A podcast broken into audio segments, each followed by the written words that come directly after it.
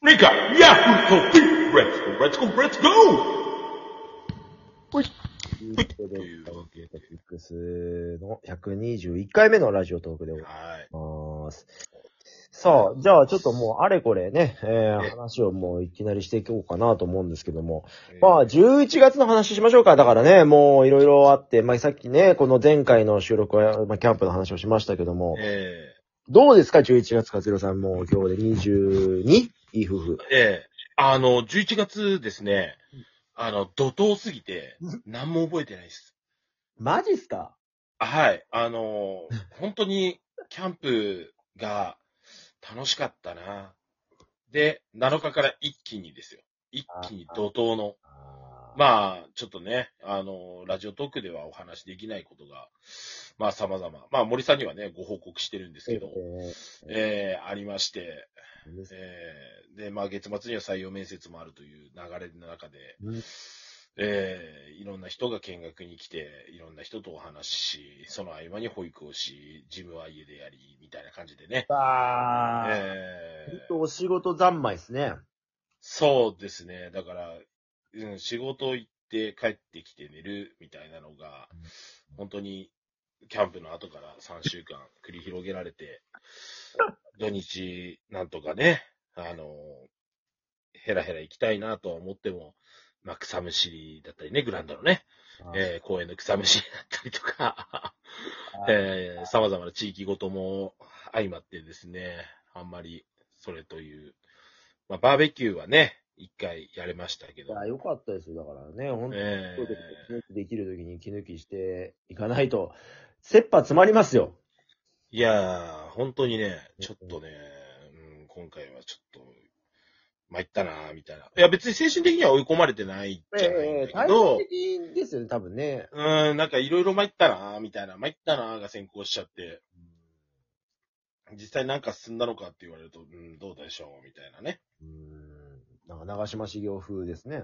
そうですね、うん、どうでしょうつって。あ、でもね、あの、クラハつながりで、あの、はいはい。畑さんがね、あのおう今度はこっちの園の見学に来てくださって、ええええで、ちょっとこう環境を変えたいんだけど、畑さんのとこでやってもらおうかなっていうね、あら。ちょっと保育家具を作ってもらおうかななんていう話で、ちょっとお話も進んでたりして、そういうワクワクすることもね、一方であったりもするので、ねえ。まあそこの準備しなきゃいけないんだけど、ね それ、それもちょっとじゃ進んでないからちょっとやばいんだけど、いや、まあね、なかなか並行しながらじゃないとね、いけないやつは大変ですよね。そうですね。ねまあ、思っても進めらんないですもんね。日常もあるからね。そう、だから来月あたりにね、一回ちょっとこう、お話できるといいなとかって思っているんですけどね。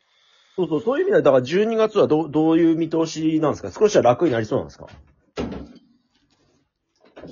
変わんないかだ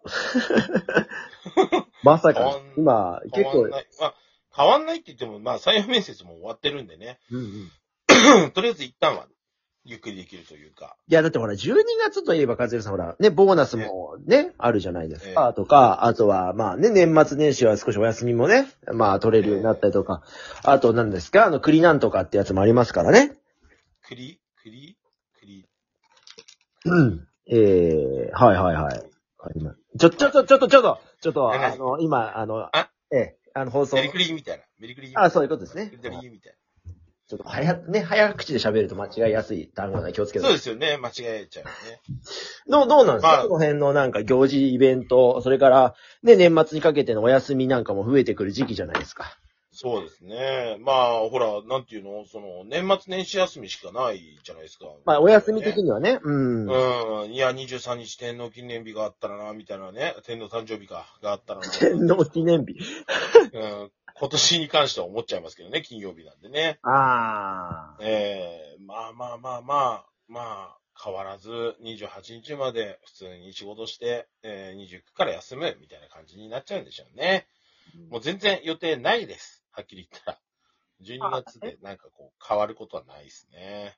あどうするんですか？本当今年は。もう実家に帰られるんですか？今年そうですね。まあだから、まあコロナまた増えてはきてるけど、まあ今年は実家に帰っちゃおうかな、みたいな、まあわかんないですけどね。またお友達がね、バーベキューしようよ、大晦日って言い出すかもしれないから。いいじゃないですか。まあ、それ以下にもよるんですけど、それこそほら、森っていう人がね、なんか人んちの実家でね、あ年越ししようよとかって言ってるからさ、本当にするのかなみたいな。するんだったらもっと早く言ってくれよ、みたいなね。そこもあるから、ど、ど、どないしますっていうね。いやー、まあね、行きたいは行きたいですけど、ちょっとね、どうやら雲行きが怪しいですよね。なんかうちの親的にはなんか何かやろうとしてるみたいだよ。なんかやろうとしてる？あ、なに、大晦日にってこと、うーん。なんかまあ、い妹の旦那も呼んでって感じ？やだからまたそっち系でね、前回ほら僕、あの、キャンプだったから、その、うん。まあ、そあ、行かなかったのか、結局。いやいや、い、いけるかなと思って連絡したらもう終わったみたいな感じになって、あ、まあ別に構わんなと思ってたんですけど、うん。うーん、だからね、そのほら、一年中、まあ、あのーなんだかんだ結構帰ってるけど会ってない的なこともあって、なんかねね、企んでんじゃねえかなと思ってですね、今回ばかりは。ちょっ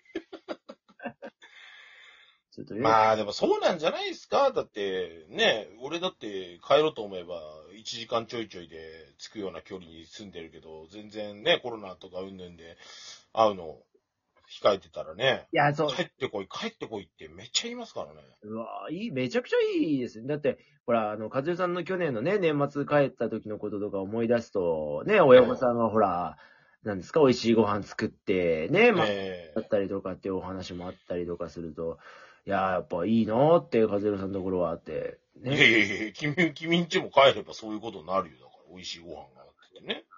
あのね、まあね、あの別に、いや、その気持ちはね、あただまあ、ありがたいこともたくさんありますよ。まあ本当いろいろやってくれてはいると思うんで、いろやってくれてると思うっていうのも変な話ですけど、うん。でもなんちゅうかね、その和代さんみたいに素直にテンション上がるような僕は、もうそこにはいない、みたいなね。